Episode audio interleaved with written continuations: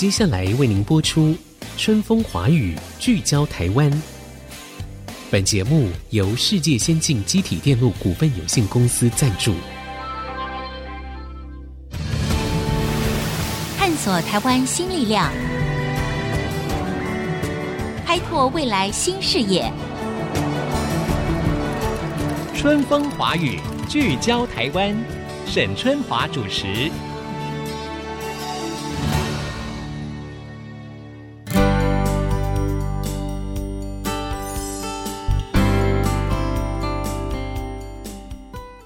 各位听众朋友，大家好，欢迎收听《春风华语》，聚焦台湾，我是节目主持人沈春华。最近《山椒鱼来了》这部纪录片呢，引起了高度的关注。这是我们大家非常熟悉的 MIT 台湾制的导演麦觉明先生和他的团队横跨了十七年的追寻跟记录。哈，那我们知道山椒鱼呢被称为是史前神兽，因为呢它是跟恐龙同一时期存活在这个地球上，也就是有上亿年这样子的一个活化石。那麦导演跟他的团队呢，可以说用镜头记录下了五种台湾特有种的山椒鱼这些礁刻的身影跟栖地，所以珍贵的镜头背后呢，一定是有很多不为人知的汗水跟泪水的。这场横跨了十七年的追寻，我想真的是非常珍贵。这部纪录片得来不易，我觉得每一位台湾人都应该去看啊！这部纪录片呢，也为台湾的保育记录写下了一个新的里程碑。今天我们很高兴在我们录音室的现场，我们就要访问大麦影像传播工作室，也是纪录片的导演麦觉明麦导演。麦导你好。沈姐好，各位听众大家好，好久不见。哎、对，好久不见，真的哈，因为麦导在做 MIT 台湾志的时候，那个时候我们都在中视啊，真的很棒。我觉得这么多年来，你一直坚持你的直志不忘哦，真的很令人感动哈。尤其这一部《山椒鱼来了》，我看了这个相关的资料之后，发现它的难度是更高的。你要不要先说一说拍这部片的难度，比之于之前你跋山涉水拍 MIT 台湾志最大的不同在哪里？它的难处在于，台湾五种山椒鱼都台湾特有种，那主要是它生活的地方就是比较遥远，因为第一个它需要寒冷的环境，所以它必须在海拔高的地方；嗯、第二个就是它在台湾的一些深山老林深处，还有溪流的源头，所以必须跋山涉水，嗯、所以有时候行程会非常的长，有时候一走就是走十几天才会到达研究的地方。嗯第二个是台湾的山林，它就是有一些危险的地形，对，那有时候要面对就是比较恶劣的一个气候，气候，对，嗯、所以会有相对的危险性。对，而且我还知道呢，其实因为你看跋山涉水之外，哈，你们不是轻轻松松去郊游，你们要背负很重的器材，这些器材很多种，在拍摄的过程当中，往往要发现了一个新的疑难杂症，然后就要去找新的镜头或者是新的解决方案，这也是困难之一，对不对？好，首先我请麦觉明导演先介绍一下山椒鱼，不是鱼。它到底是什么？你跟我们说明一下。你现在对它应该很了解。第一个就是山椒鱼，因为它有鱼的名称，所以大家以为它是鱼。它其实它是两栖类，它不是鱼。那所谓两栖类，大家可以想象就是像青蛙一样，嗯，就是它一生里面有一段时间是在水里面，嗯，就像它小时候出生是在水里面，那慢慢成长变态，然后它早期是用鳃，跟鱼一样用鳃呼吸哦。然后它慢慢长大，就是转为肺呼吸了，它就登陆到陆地上。OK，在陆地上活动可以。嗯哼。所以它基本上它就不是鱼类，是一个两栖类，等于是有尾巴的青蛙。嗯，OK。而且它那两个眼睛很凸，我觉得也有一点像青蛙，是不是？是，它的眼睛非常的大，所以人家说很萌，很可爱，很真的很可爱啊哈。然后还有一个很特别的，就是说我们称它为存活上一年的。活化石，因为它是跟恐龙在同一时期出现的。那这个部分要不要请这个呃麦导也说明一下？山椒鱼这种物种，人家说它是活化石嘛，嗯、所以活化石就是经过亿万年，它的变化很少。那它其实它的祖先，它是生存在比较遥远的北方，就是非常寒冷的一些国度，嗯、像西伯利亚、日本、中国东北啊、韩国这边都有。那它是生活在这种温带或寒带的生物。那过去因为地球经过几次冰河时期嘛，那时候全球温度骤降，所以他们是往南迁移，得到比较温暖的台湾，嗯，来生存，等于说避寒一样来到台湾的。嗯、那那时候，呃，因为冰期就是海面是下降的，所以它跟亚洲大陆它是连在一起的，嗯，所以它可以自由往来，嗯。可是当间冰期就是又暖化以后，海水又上来了，所以它就回不去了，回不去它原来的国家。那照理讲。越来越热，它应该就生存不应该灭亡。是，但是就是台湾得天独厚，有很多的高山，而且非常的高，那越高越冷嘛，嗯，所以它就可以往高的地方去爬，所以就有类似它来的国家的那种温度和环境，所以它就。存活下来了，这真的很特别哈，因为我知道，就是说三焦鱼在台湾应该算是它可以存活的最南边了嘛。对，再往南可能就找不到了。没有没有，如果像台湾是全世界它这种小泥科这种三焦鱼啊、嗯、最南线的，再往南像菲律宾啊、马来西亚那就没有，它就没有办法存活。所以为什么它在台湾这么的特别，那会这么珍贵，也就是因为它是这种生物的最南线。那台湾也把它的基因。给保留下来，嗯，所以是生物多样性非常高的一个岛屿。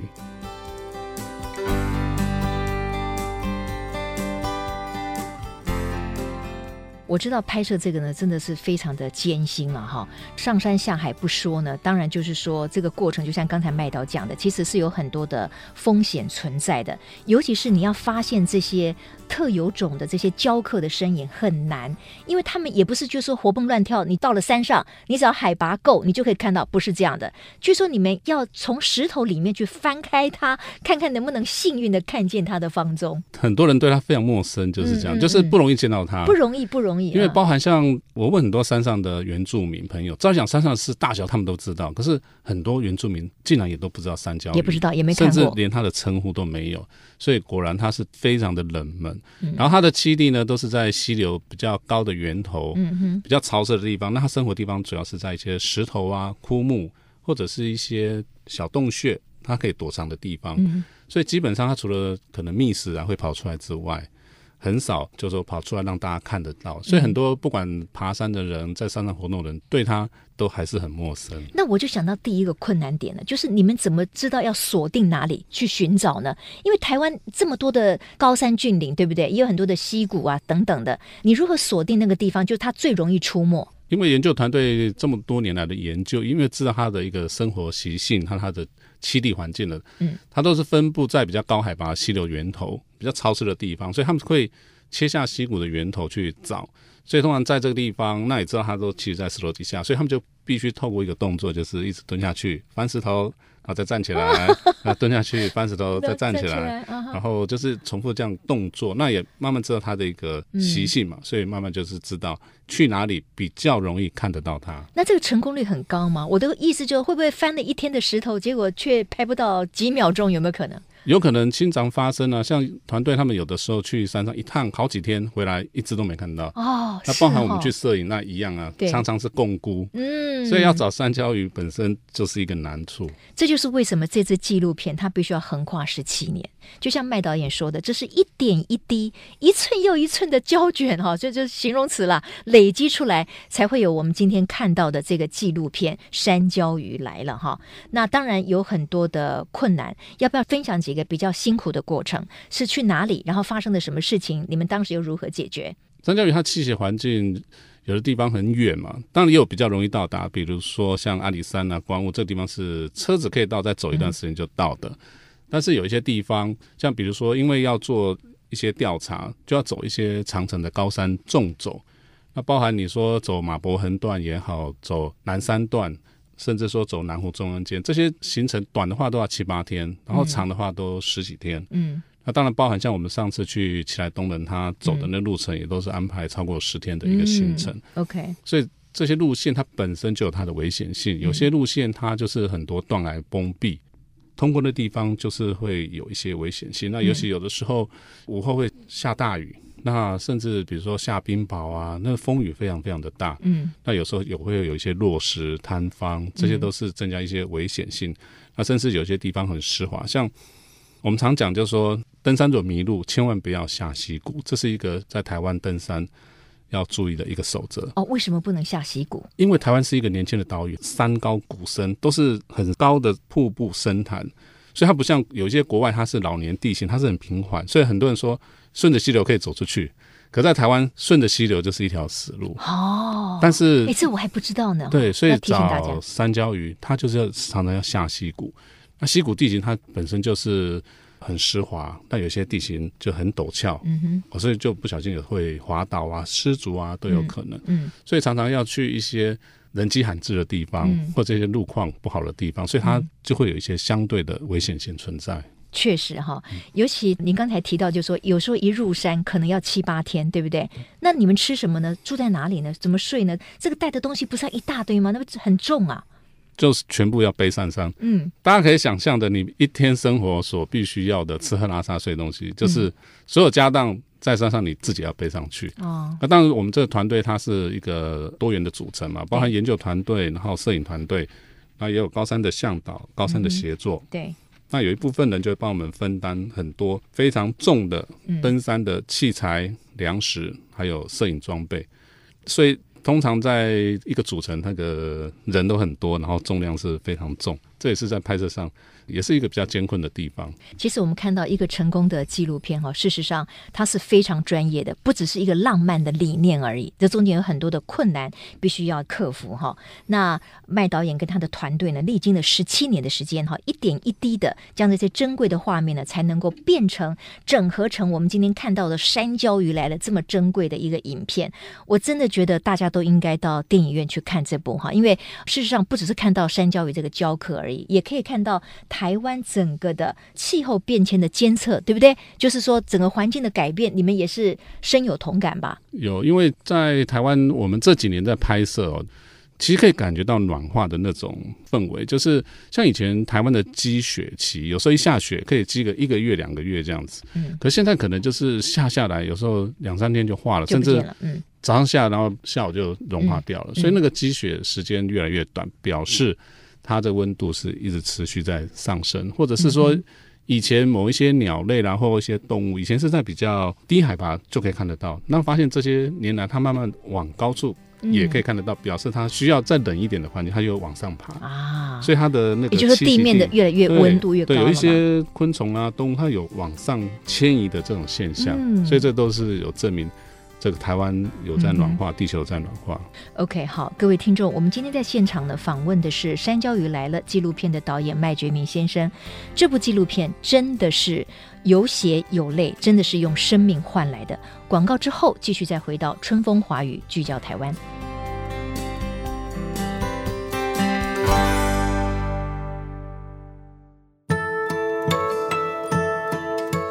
各位听众，欢迎回到春风华语，聚焦台湾。台湾在过去这几年呢，保育的观念、永续的观念，其实是越来越强化。哈，我们真的非常乐见，这也是我们这个节目呢非常专注跟关怀的一个面向。那山椒鱼来了，这个非常珍贵的纪录片呢，花费了十七年的时间。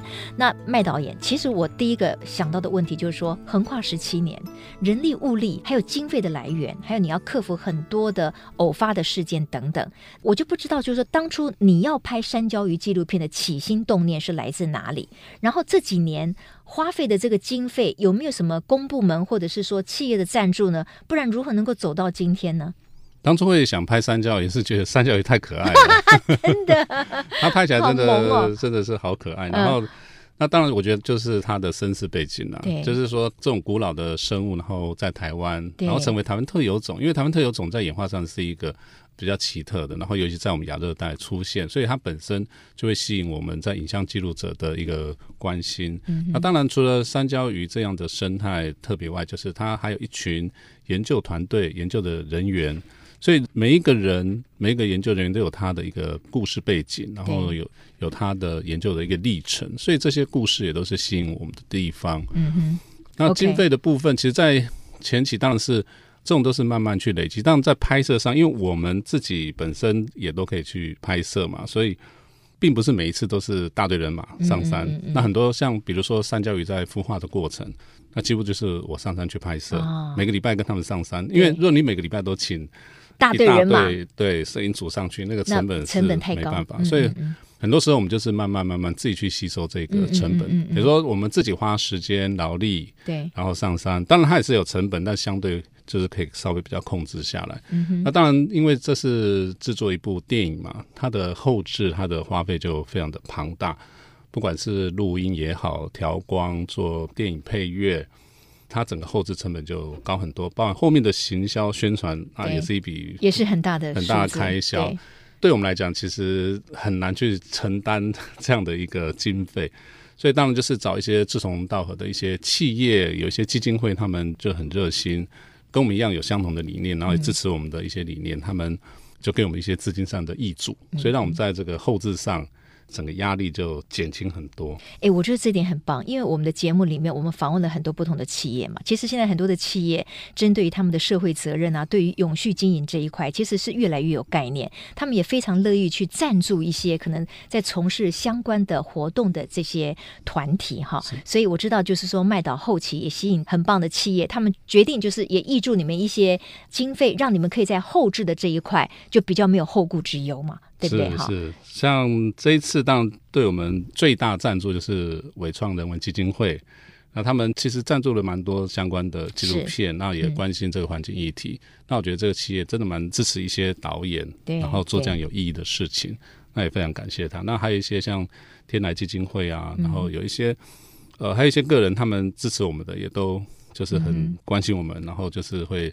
出资，然后不管多少，嗯嗯、可是对我们来讲都是一个往前的一个力量，对，非常感谢他们。啊哈，我刚才说，呃，山教育来了这一部横跨了十七年的纪录片，哈，除了刚才麦导提到的背后的辛苦之外，他真的是用命换来的，哈。我分享一个故事，那就是在二零一六年的时候呢，团队里面有一位赖俊祥老师，哈，嗯、那他在深入高山溪谷的时候呢，他就在一次的探勘当中就失足坠谷了，哈，而牺牲。挣了自己的性命，那也为这部纪录片呢写下了一个就是让人非常心痛的一个过程。这个是不是请麦导可以分享一下？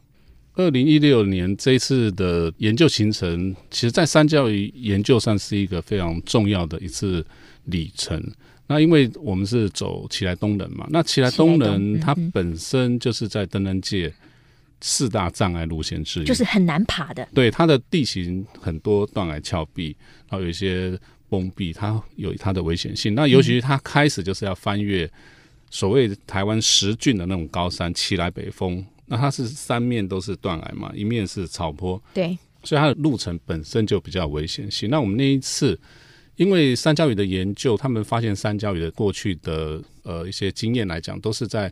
中央山脉东侧的溪流源头有发现这五种山椒鱼，嗯、然后在中央山脉以东，在那次去之前都还没有发现，所以那一次等于是要跨越中央山脉到东侧去寻找，看东侧有没有山椒鱼。那第二个是能不能发现新种的山椒鱼，嗯、哼所以那次算是一个山椒鱼研究非常重要的一次行程。嗯，然后那次行程又是有史以来队伍的组成最庞大的。哦刚刚讲研究团队、摄影团队，还有一些相关工作人员，加起来二十多个。嗯，然后大队人马，然后就是翻山越岭，嗯、走在那个奇莱东的。那只是，呃，当我们过奇莱北峰的时候，因为后面都还是一些断崖地形嘛。那赖俊祥博士就在这个过程中不小心，他就失足就掉到很深的一个断崖。嗯哼，他就为山椒鱼算牺牲，嗯、哼牺牲掉了。然后。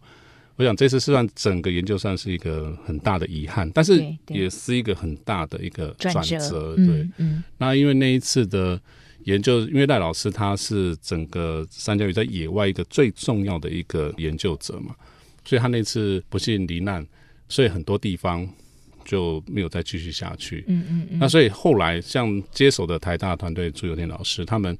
在重新接手之后，就必须重新再做一次重新的踏勘。嗯哼，所以，变说现在来讲，就是台大朱有天老师接下这个重任，是对，然后又重新去做研究调查。嗯，啊，新来的人呢，也就跑了很多台湾的地方，那也有很多新的发现。嗯嗯，所以算是一个。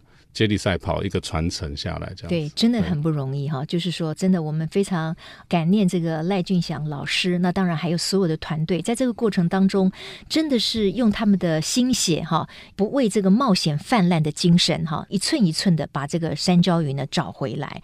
那这部片子因为现在有在院线上映嘛，啊，但是一般人对于纪录片可能就没有办法跟商业片相提并论，所以我不知道您在推出这个片子的时候，您的期待是什么？那目前您看起来，它有没有引起了你想要的那样子的一个回响？因为山椒鱼本身它就是一个很冷的生物，嗯，那我第一部生态电影是《黑熊来了》，对，那我也知道黑熊是大家尤其台湾人非常熟悉的一个明星动物，嗯，所以。大家我想会去进戏院看的那个那个动机会会会比较大，uh huh. 所以这是我可以预期的。但是这次上映之后，我觉得哎，有出乎我的意料之外，就是更好，对不对？对，我觉得在很多人的口碑，然后反应都非常的好，嗯、然后像包场的场次，对，也非常的多。嗯，那尤其我觉得现在开始这样一些学校，一些中学生啊、小学生，他们学校开始有在发酵，对，然后陆续陆续都有一些包场，我觉得这是一个蛮好的一个现象，因为其实现在三教鱼它已经列入小学生的课本的教材，嗯，所以我觉得。很多老师他们要教这个课程，说：“哎，我连三教鱼都没看过，也不知道怎么教。”那我说：“哎，那最好就来看这个山椒鱼来了。”所以有些学校就把它当做一次的课外教学，就带着学生进电影院去看。对，那我觉得非常好。那当然，这种生态片毕竟它是比较冷门一点。嗯。像我们二月十号上映开始啊，同时有一部国片上映嘛，就是《鬼家人》哦，好好。当然我们不能去比这种剧情片，对啦，这个很难比较。然后他们才几天就破亿了，嗯、那我们大概就是两个礼拜吧，刚突破四百万的票房。OK，但是我觉得不错也也不错，因为纪录片呢。因为我觉得这样的片子，然后有这么多人去支持，嗯、而且还持续在拓展之中，嗯、那我觉得。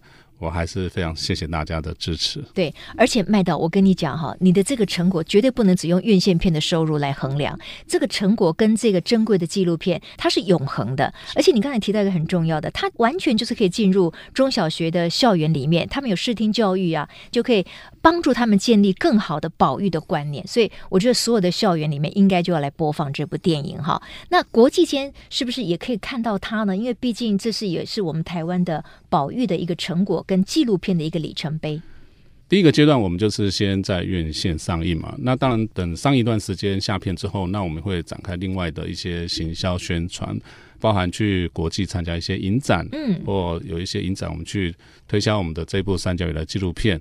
在台湾的国际频道，像国家地理频道，目前也有跟我们洽谈版权。哦，那一定要的啊！国家地理频道不播怎么行呢？对不对？对对。然后，我相信未来还有一些网络的媒体啊，OTT 平台，对，也应该会对三角鱼有兴趣，然后会去购买。那我相信这个对我们未来都是有非常大的注意的。是我对于这个麦导演呢，过去这么多年来哈，他一直这个不忘其志哈，就是爬山涉水，然后用他的镜头去记录台湾的这个美丽、台湾的宝玉。那甚至在最近完成了山椒鱼，真的觉得是非常的感动哈。包括他的团队，所有参加这部纪录片的专业的人士啊、教授啊、老师啊、研究人员，我觉得我们都给予最高的敬意跟祝福哈。也希望大家能。能够走进电影院，赶快来看这一部《山椒鱼来了》哈！谢谢麦觉明麦导演，谢谢您，谢谢沈姐，谢谢。好，也谢谢各位听众朋友今天的收听，下周同一时间我们空中再会，拜拜，拜拜，拜拜。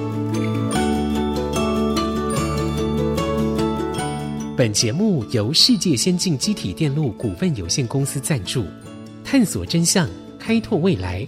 世界先进公司与您一起聚焦台湾。